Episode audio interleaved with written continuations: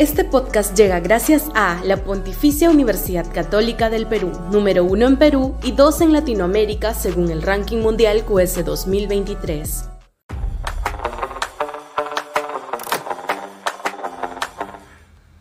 No a la marcha. Sudaca, Perú. Buen periodismo.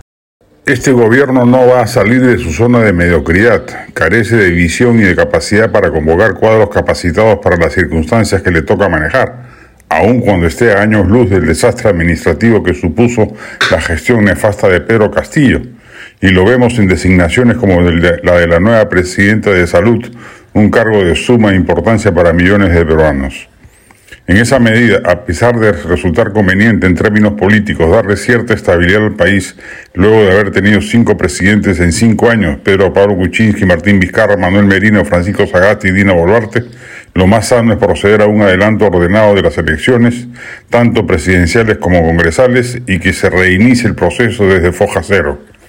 Los niveles de descontento de la inmensa mayoría de la población son de tal envergadura que dejarlos crecer o mantenerse nos va a poner al borde de un polvorín en las elecciones del 2026, si Boluarte insiste en completar su mandato como ya ha dejado saber.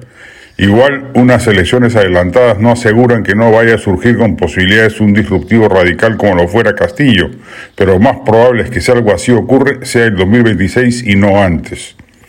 No obstante ello, la marcha de protesta convocada para el 19 de julio, ampulosamente denominada Tercera Toma de Lima, como si hubiera habido dos precedentes, no responde a esas consideraciones, sino a una agenda ideológica de la izquierda que hoy quiere, con la oposición a Boluarte, lavarse la cara de su desprestigio radical por haber sido comparsa cómplice del gobierno ineficiente, corrupto y golpista de Castillo. La izquierda merece castigo político y electoral por no haber sido capaz, seducida por las migajas del poder, de tomar la distancia que debieron tomar del desastre castillista, el mismo que de haber continuado hubiera puesto al Perú al borde de ser un Estado fallido. Pero al respecto, ya no una marcha, ni siquiera una performance crítica en algún espacio público, en el colmo de la impostura, algunos líderes de la izquierda creen que por haber publicado tres o cuatro artículos en algún periódico ya cumplieron con su cuota de responsabilidad y de alejamiento del fiasco castillista.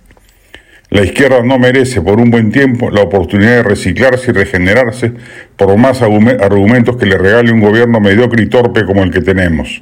Y el objetivo político de esta marcha es ese, que esa izquierda silente se recoloque en el establishment político electoral del país. A ello no hay que sumarse. Este podcast llegó gracias a AFE, operador logístico líder en el mercado peruano que brinda servicios de almacenaje, transporte de carga, courier y cómics. Los puedes ubicar en www.afe.pe. Este podcast llega gracias a la Pontificia Universidad Católica del Perú, número uno en Perú y dos en Latinoamérica según el ranking mundial QS 2023.